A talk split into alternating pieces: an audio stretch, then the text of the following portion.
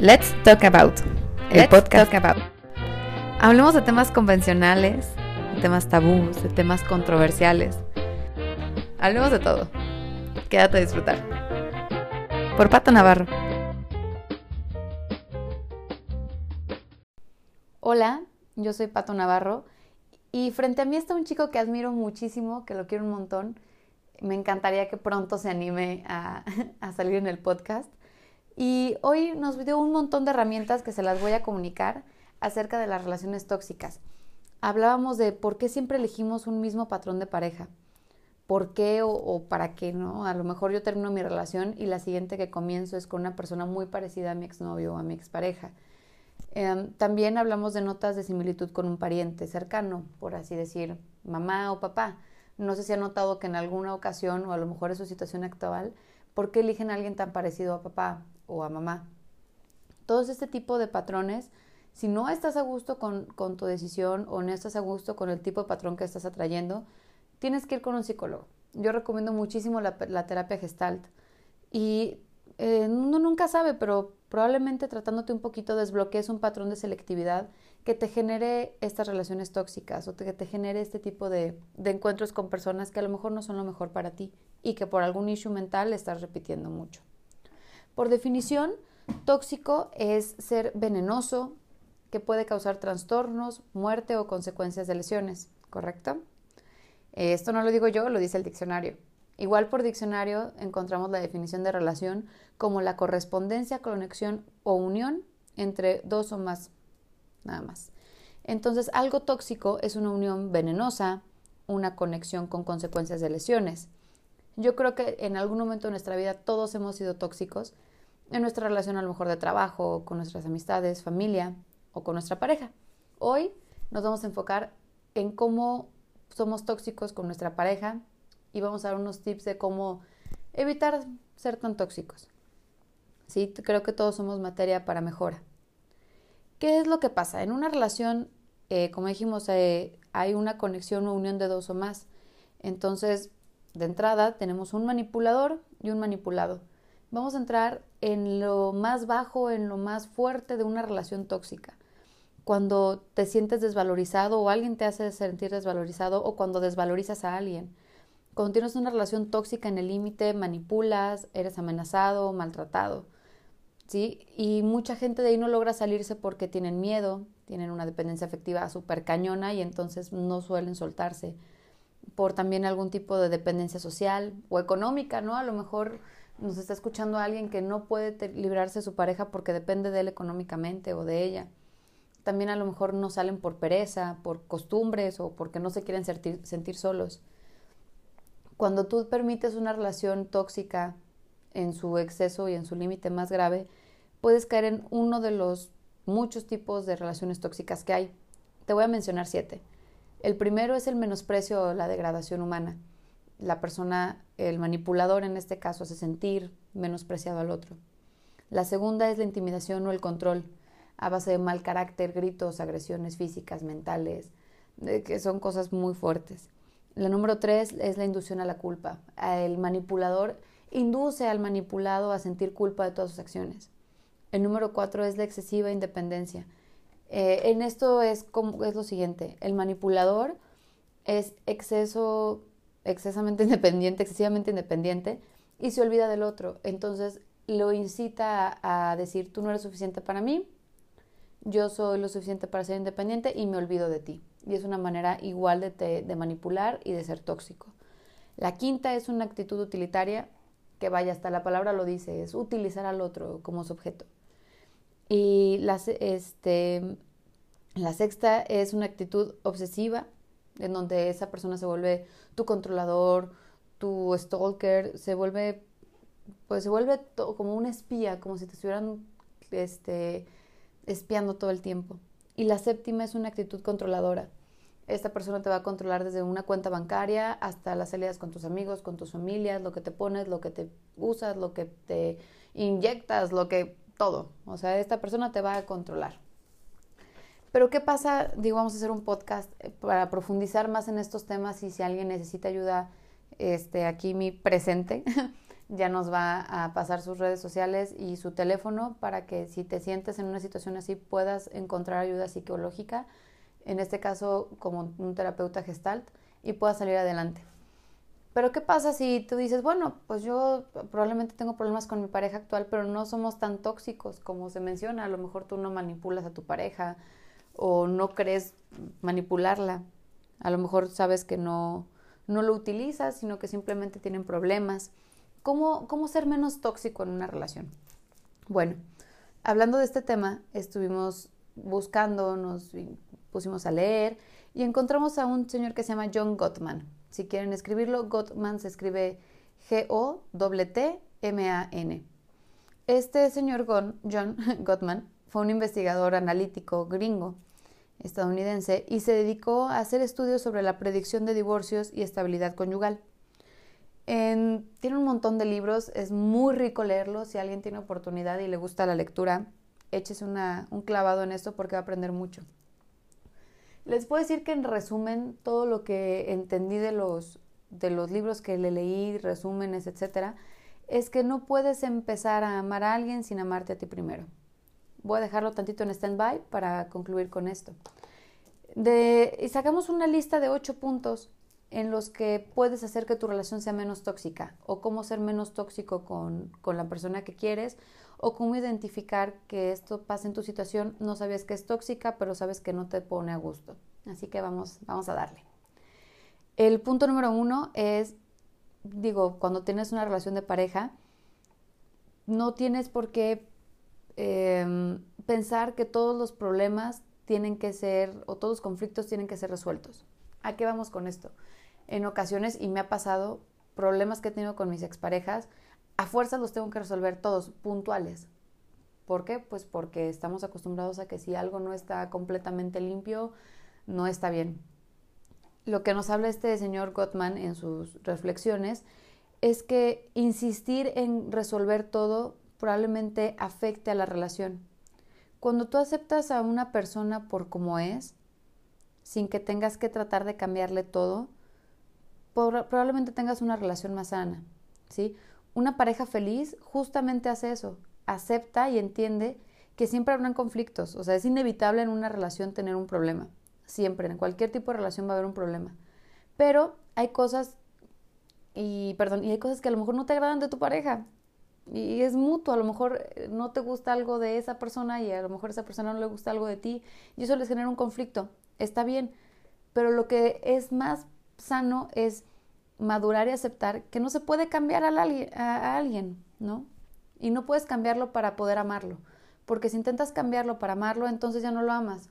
Quieres un quieres algo que no es real, quieres algo que está hecho por ti, no por no que no es en esencia. Entonces, hay que hay que estar abiertos a la posibilidad de que tienes que elegir tus batallas. Habrán situaciones en tus relaciones que puedes decir, ok, estas tres, tengo estos tres problemas con mi pareja, ¿no? Hablando específico de pareja. Decido que los primeros dos no son temas de batalla. A lo mejor puedo ceder un poco, esta persona escuchando y hablando y dándome su punto de vista lo podemos resolver sin querer este, hacer un conflicto de eso. Esas batallas no las elijo. Y la tercera, ok, en esta sí le entro y en esta puedo generar un conflicto para resolverlo y que nuestra relación vaya mejor. Entonces el primer consejo es, elige bien qué batallas vas a tomar, qué batallas sí le entras, a qué batallas le entras con todo y qué cosas no puedes cambiar y que a lo mejor estás haciendo como cizaña o, o ponerte incisivo en querer resolver algo que probablemente si lo resuelves tampoco vaya a cambiar. Así que si no aprendemos a distinguir qué batallas tomar y qué batallas no, pues tu relación de pareja se ve un poquito más al carajo. Hay que aprender a, querer a la persona con los defectos que tiene. El número dos es, no todo se trata de hacer sentir bien a tu pareja. Claro, y aquí hago una pausa, claro que cuando estás con alguien, tu cabeza, tu forma de comportarte, tus objetivos, tus metas, probablemente vayan enfocadas a un bien común, a algo que ya platicaron, a algo que tienen como un proyecto. Pero no puedes empezar hacerle bien a alguien si no te haces bien a ti mismo. A esto se trata del no hacer sentir bien a tu pareja todo el tiempo.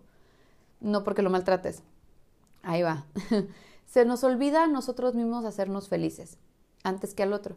De manera física, a lo mejor no decimos lo que necesitamos decir, aplacamos emociones, con tal de no meternos en complicaciones con el otro. Si yo no me siento bien, no puedo hacerle bien a mi pareja. Tampoco se trata de yo ceder por mi pareja, en el, en el caso de todo el tiempo, a todo lo que tú digas sí o a todo lo que digas no es no, si nunca quieres que salga, nunca salgo. No, a ver, hay que encontrar un punto medio y algo que les funcione a los dos y que lo platiquen y que digan, ¿sabes qué? No se trata todo de hacerte sentir bien a ti. En, en un ejemplo, necesitas hacer ejercicio. Probablemente para qué? Para que tu pareja se sienta a gusto contigo y tú te sientas bien contigo mismo. Ok, de entrada, ponte a ti en primera persona trata de ser lo suficientemente sano contigo como para que a alguien le puedas, eh, le puedas expresar y le puedas dar esa sanidad mental y física. Una vez que ya estés sano contigo mismo, claro que sí, compártelo con tu pareja. De hecho, de hecho, de eso se trata, de que tú puedas tener a alguien con quien dar y recibir el amor bonito. Entonces, no todo se trata de hacerlo sentir bien. Ejemplo número dos. ¿Qué pasa cuando una chica se arregla demasiado con tal de hacerlo sentir a él atraído o hacerlo sentir todo el tiempo como tienes, tienes una modelo por novia. No, a ver, que no se trata de primero yo sentirme bien con mi arreglo personal, sentirme segura, sentirme bonita, para eso proyectar y por lo tanto mi pareja lo sienta. Si yo lo hago por él, no va a funcionar porque de cualquier forma yo no estoy convencida de eso. Si yo me siento bien conmigo misma, no necesito explayárselo porque ellos solitos los van a notar. Entonces, no todo se trata de hacer sentir bien a tu pareja traten o tratemos todos de hacernos sentir bien a nosotros mismos para crear un círculo, de felicidad en donde doy, me dan y generamos retroalimentación. El punto número tres es, sí, sí puedes vivir sin tu pareja. La forma más sana de tener una relación es no perdiendo el sentido de la individualidad, una individualidad, individualidad acompañada, ¿eh? o sea, no, no de libertinaje. O sea, si estás con alguien, no debes perder tu ser independiente y siendo acompañado. Si una relación termina, puedes seguir viviendo. O sea, no es el final del mundo ni la muerte. O sea, claro que te va a doler, pero pues no es el fin, ¿no? Es muy sano no amenazar también con él. Te voy a terminar. Porque solamente eso va a crear picos en su relación y los va a afectar. Otra cosa que es súper importante del sí, sí puedes vivir con tu pareja es la idealización. Y este es un tema del que podríamos hacer un podcast enterito. ¿Qué es la idealización? Eh, tratamos de pensar que la persona es perfecta y lo modificamos o tratamos de que él cambie para que sea justo lo perfecto para nosotros. Y pues no está bien, porque realmente no está haciendo lo que él es y por lo tanto no estás ganando nada. Tú estás pintándole todos los, este, las cualidades y quitándole todos los defectos a tu a tu o sea, fuerza de tus pantalones para que sea lo que tú necesitas. Y por lo tanto no lo dejes, porque si lo dejas, híjole, vas a estar solo. Pues no, no está bien. Si estás con alguien, tienes que querer sus defectos. ¿sí? Tenemos que ampliar el espectro, el espectro sobre las cualidades y los defectos de nuestra pareja y ver si podemos lidiar, lidiar con ellos. Yo sé que hay personas más complicadas que otras, pero pues todos tenemos puntos de mejora, ¿sí?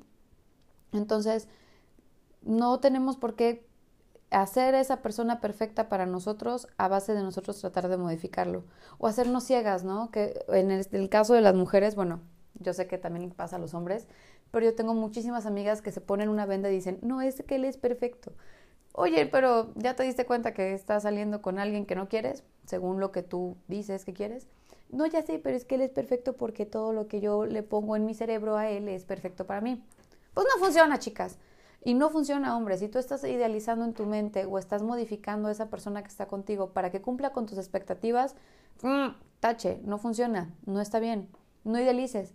¿Y todo esto por qué? Porque nos tapamos, porque decimos que es perfecto, porque le ponemos un montón de moños en nuestra cabeza a su imagen por decir, ah, es que sí es perfecto, porque si no lo es te queda solo, porque si no lo es te queda sola, porque le tenemos miedo a vivir sin la pareja no te va a pasar nada, ¿eh? Si te quitas la venda y te das cuenta de que no es lo que buscas, no te va a pasar nada, no te vas a morir. Puedes vivir sin tu pareja sin ningún problema. Y claro, con el tiempo, si los dos maduran y deciden regresar, qué chido. Y si a lo mejor terminas y encuentras el amor de tu vida después, qué chido. Y si a lo mejor terminas y decides, híjole, no estoy lista para el amor, qué chido. Lo que se vale es que seas súper constante con tu mente como para decidir qué quieres, ser súper clara para ver lo que tienes por pareja, ver si estás dispuesta y capacitada o capacitado para soportar sus, sus debilidades o sus traumas, sus defectos. Y si puedes lidiar con ellos, qué chido, dales adelante. En el amor no hay una regla, no hay un límite. Si puedes amar intensamente, ama. Lo único que no puedes hacer es vendarte y automentirte con tal de no estar en el limbo del quizás me quedo solo. Tampoco te pasa nada. El siguiente punto es, las personas sienten atracción por otras. Personas. Y eso es aquí en China. Las fases del amor son las siguientes. Te atrae la persona físicamente, hacen una conexión emocional y del enamoramiento, que son tres o cuatro meses de su relación, nuestro cerebro suelta una cantidad de oxitocina tremenda y literal se produce una, un enamoramiento. Estás enamorado de la novedad. Tu novio, tu pareja nueva es lo novedoso. Tu, tu mente solamente piensa en ella. Sí, güey, los primeros meses. ¿Qué es lo que pasa después? Cuando tu cerebro se acostumbró a, esa persona, la oxitocina baja. Tu cerebro deja de, ponerla. Y ahí es cuando, mm, a lo mejor llevas dos años con tu novio, van caminando en, no sé, una plaza, en el parque, no sé, donde quieras, en una fiesta, en una boda, y él voltea a ver a la chica así como que, como si fuera presa, y se le quiere aventar encima, y dices, no, ya no me ama, ¿por qué no me ama? Ey, morras, relájense un chingo. O sea, el hombre por humano, por definición, por ser hombre, animal, va a verlas, va a voltear a verlas. Y si tú vas en la calle y ves un güey muy chido, pues también volteas. No se está conectando con ella, no le está pidiendo el teléfono, no se fueron a enchufar. No, simplemente vio y qué guapa, ¿no? Porque tenemos, o por lo general, como el, issue de que las mujeres ven a alguien bonita en la calle y así como que, ah, no veas, mírame solo a mí, no. Eh, eh, eh, no, relajémonos. O sea, un hombre es, y una mujer somos libres de decidir si tenemos atracción por alguien más. No, porque es algo, es algo natural. Puedes decidir si alguien te atrae o no. Pues no. Lo que sí eres libre de decidir es la decisión de para ser fiel a tu pareja o ser leal con quien estás. Si dentro de tus acuerdos de noviazgo está ser fiel y leal, entonces, a pesar de que sientas atracción por alguien, no le vas a poner el cuerno, a tu actual pareja. ¿Sí? No porque veas a alguien en la calle le estás siendo infiel a la persona con la que estás. Ojo, al reprimidor o reprimida. O sea, si tú eres la típica chava que tiene a su novio y el novio de repente es medio bobo y voltea a ver a todas las monas y les ve las pompis, y tú te pones como loca energúmena y le dices, ah, si la ves, me vas a cortar volvemos al punto de nunca amenaces con que lo vas a terminar y no por una de estas estupideces, ¿eh? O sea, si lo reprimes mucho, probablemente lo que va a pasar es que probablemente lo haga, porque lo vas a hacer en el objetivo de la mente del, del otro, lo vas a poner como un objetivo deseable que tú le estás prohibiendo, entonces él, por superar ese reto, va a terminar sucumbiendo en esa tentación. Y vas a decir, te dije, eras un desgraciado, me pusiste el cuerno, no, o sea, no incites a tu güey, tampoco le pongas una venda. Él probablemente vea un montón de pompis en el mundo. Si tú se las pasas reprimiéndolas, lo único que va a terminar pasando es que él se va a querer quitar la venda para ver a cuánta pompi se le pase y vas a decir, ah, eres un asco, me estás poniendo el cuerno. No, no, no, no, hay que relajarnos también en, en ese punto. Sí, la vida está llena de personas atractivas y si él te eligió o si ella te eligió como pareja, chavo, chava que me escuchas, ya te eligieron, está bien. Todo va bien porque ustedes pueden poner sus reglas. Siéntete orgulloso de que alguien te haya elegido y no te pongas en plan celoso estúpido porque solamente arruinas las cosas. El siguiente tema del cual habla John es sobre el tiempo de vivir por separado. No que te separes de tu pareja literal, sino que tengas tiempo de ser no mandilón o no mandilona. No hay que olvidar que todas las personas tienen independencia y está bien ir a un lugar sin que vaya tu pareja, está completamente sano. Estamos acostumbradísimos de que incluso llevando un mes de novio tengas que llevar a la pareja a las 200 comidas familiares que tienes y a los 300 eventos con tu familia y con tus amigos. Quizás no sea lo más sano, tienes que darle como, como pausa a las cosas que solitas se vayan dando, ¿sí? Y si un día tienes ganas de salir con tus amigos sin tu pareja, está muy bien.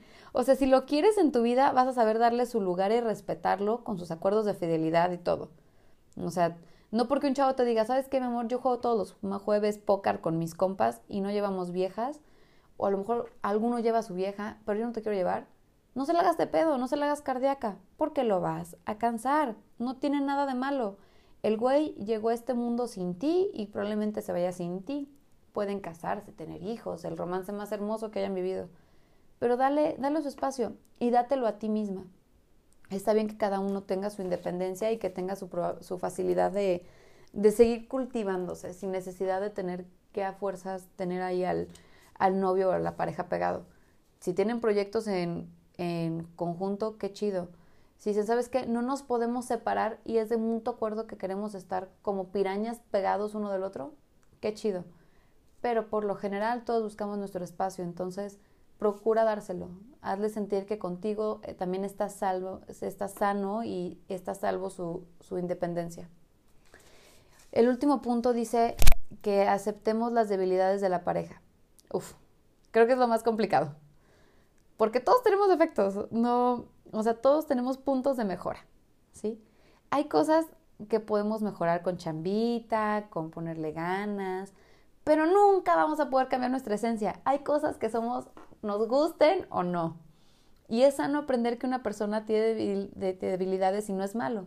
Si ya nos pusimos en el papel de que no vamos a idealizar a esa persona, ahora tienes que querer sus defectos y ahí está lo grueso, porque hay, una cosa que me gustó de este autor y habla acerca de las métricas del amor. Y dice que la métrica más exacta que mide cuánto amas a alguien no es por el cuánto sacrificas o cuánto dejas de hacer por ese alguien o cuánto no dejas de conocer o cuánto no dejas de viajar o de estudiar o de pasar con tu familia, sino la métrica del amor más aceptada es la que mide la aceptación de los defectos del otro y las debilidades del otro cuánto ama sus peculiaridades. Digo, vamos a hablar en un rango personalmente moral aceptable. Yo no voy a amar a Jack el Destripador. Que me perdone, mi Jackie, pero no lo puedo amar. Yo no podría estar con un destripador. Si su problema, el problema de mi pareja fuera ser destripador.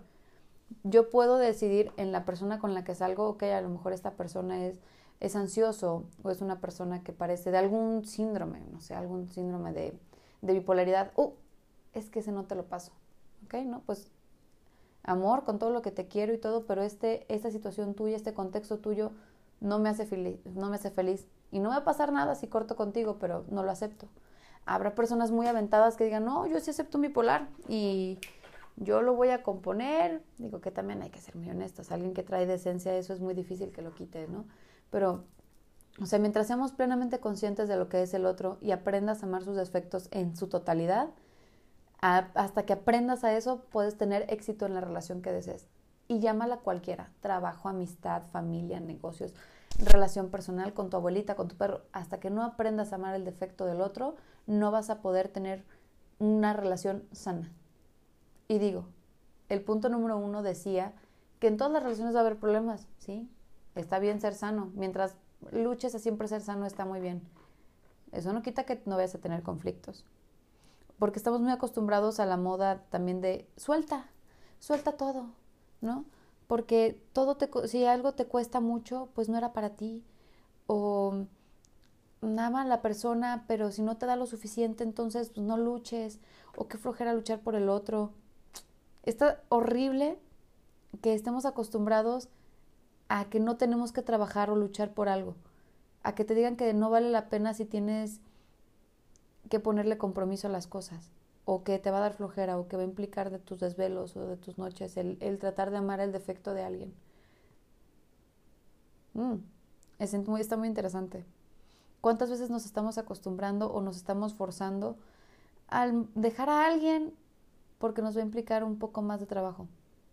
Oye, pero ¿te gusta la persona? Sí, ¿te gusta como es? Sí, ¿te trata bien? Sí, ¿cuáles son sus defectos? Estos tres oye, pues son defectos normales, son defectos que todos podemos como aceptar en alguien. Pues sí, pero pues qué flojera, mejor preferiría no tener nada. Híjole, también la falta de compromiso es una relación tóxica. La falta de poner en un, no contrato, pero poner en un, una pauta o hablar los términos y condiciones de su relación, tampoco es sano. ¿Por qué? Porque mientras tú tengas las cosas por sentadas, tú sabes hasta dónde sí, hasta dónde es bueno y hasta dónde es malo con tu pareja. Entonces, hay que aprender en una relación a aceptar al otro, a tener conciencia del otro, a querer sus debilidades, a quererte a ti, a darte tu espacio, a darte tu espacio a él, saber cuándo decir adiós o saber cuándo decir yo por esta persona lucho y me la rifo porque vale muchísimo la pena y nos va a costar un trabajar, pero lo quiero. También hay que aprender a ser vulnerables. Las debilidades del otro nos hacen quitar el ego con tal de aceptarlo y decidir si eso lo aceptamos en nuestra vida.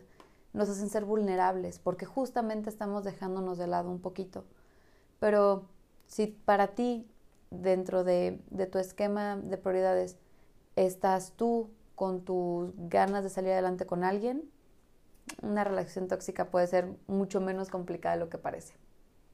¿Sí? Me gustaría cerrar con una frase que, que leí referente al amor propio. Si una persona se ama lo suficiente, se va a dar a respetar, se va a valorar, se va a poner en el lugar en el que se merece con la persona que esté a su lado. Así que ámate un chingo, das todo lo necesario para estar en el lugar que mereces. Quiérete y llévate, motívate a estar en el nivel de amarte la frase que, que cierra es, y si te digo adiós, no es porque no te amo, es porque un día me di cuenta de que te amaba tanto que dejé de amarme a mí mismo. Bueno, me gustaría que para el siguiente podcast, nuestro acompañante secreto del día de hoy se atreva a decir unas palabras, podamos entrar un poquito a cómo es una relación tóxica de madres que no pueda salir y que te dé un consejo a, alguien que de verdad está en una situación más crítica. Todos los comentarios, dudas que tengas, situaciones, emociones, manda un mensaje en nuestras redes sociales al podcast Let's Talk About el podcast. Vaya. Y todo lo que quieras escríbenos. Me da un montón de gusto que en tan poquitas horas de haber publicado el primero ya tengamos un montón de visitas. Espero en una semana poner las métricas y escríbenos, dinos qué te parece, de qué quieres hablar.